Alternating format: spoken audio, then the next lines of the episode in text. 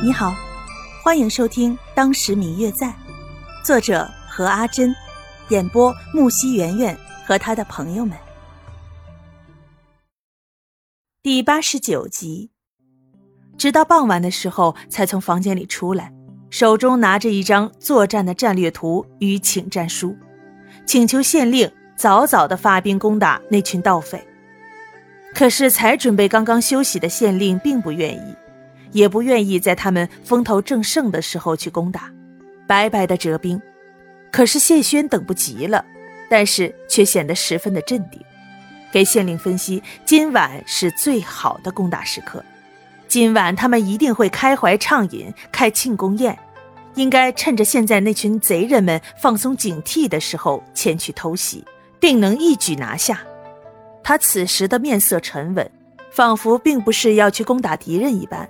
而是说着一件无关紧要的事情，但是他的语气却令人胆寒。最后，县令答应了他出兵剿匪，并让他指挥作战。那天晚上来不及吃饭，他就早早地收拾好了所有的东西，随军一起来到了山林。分配好了任务之后，他就四处去寻找白清九。前面的喊杀声震天响，却似乎只是充耳不闻。他找遍了整个山寨，一间一间的推开了所有的牢门，却发现早有人来过，牢里面空无一人。听着外面冲天的喊杀声与火苗燃烧房屋噼里啪啦的声音，他突然觉得有一点的庆幸。毕竟直到现在，他都没有弄清楚白清九是不是白若秋。可是，可是万一呢？他的心。一寸一寸的往下掉，他不敢再想，他沉默的像一只随时都有可能发怒的豹子一样，在整个寨子里四处寻找，看见人冲上来便杀。终于，他在寨子的一个拐弯处看见一个长得像白若秋的人，虽然一身男装打扮，但是那眉眼儿自己绝对是不会看错的。在他面前护着他的是方玉楠，想起方玉楠。他的眸子一暗，那个他从小一起长大的青梅竹马，一来到他面前的时候，就对自己全身做了一番对比；一来就让白若秋跑去迎接他的男人，也许 白若秋的脸在火光的照射下显得异常的红润，也瘦了很多。此刻，方玉楠牵着他，似乎他们俩。才是一对璧人似的。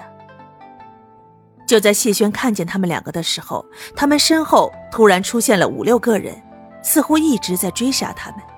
方玉楠一个人带着不会武功的白若秋，很快手臂上就受伤了，根本就不能对敌。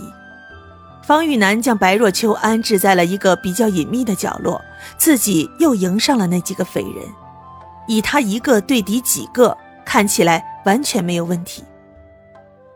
谢轩看着方玉楠为了保护白若秋如此的拼命，白若秋的目光紧紧地追随着方玉楠的身影，一时心头难受。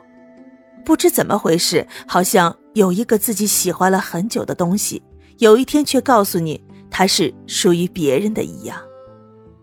如果这时候白若秋身后没有出现那把刀，也许谢轩永远也不会出现在白若秋的眼前吧。至少谢轩是这样想过的。嗯嗯，我最亲爱的小耳朵，本集已播讲完毕，感谢您的收听。如果你喜欢这本书，欢迎您多多的点赞、评论、订阅和转发哟。当然，也可以在评论区留言，我会在评论区与大家交流互动的。喜欢这本书就给他点个赞吧，你的点赞和评论是我们创作最大的动力。感谢您的收听。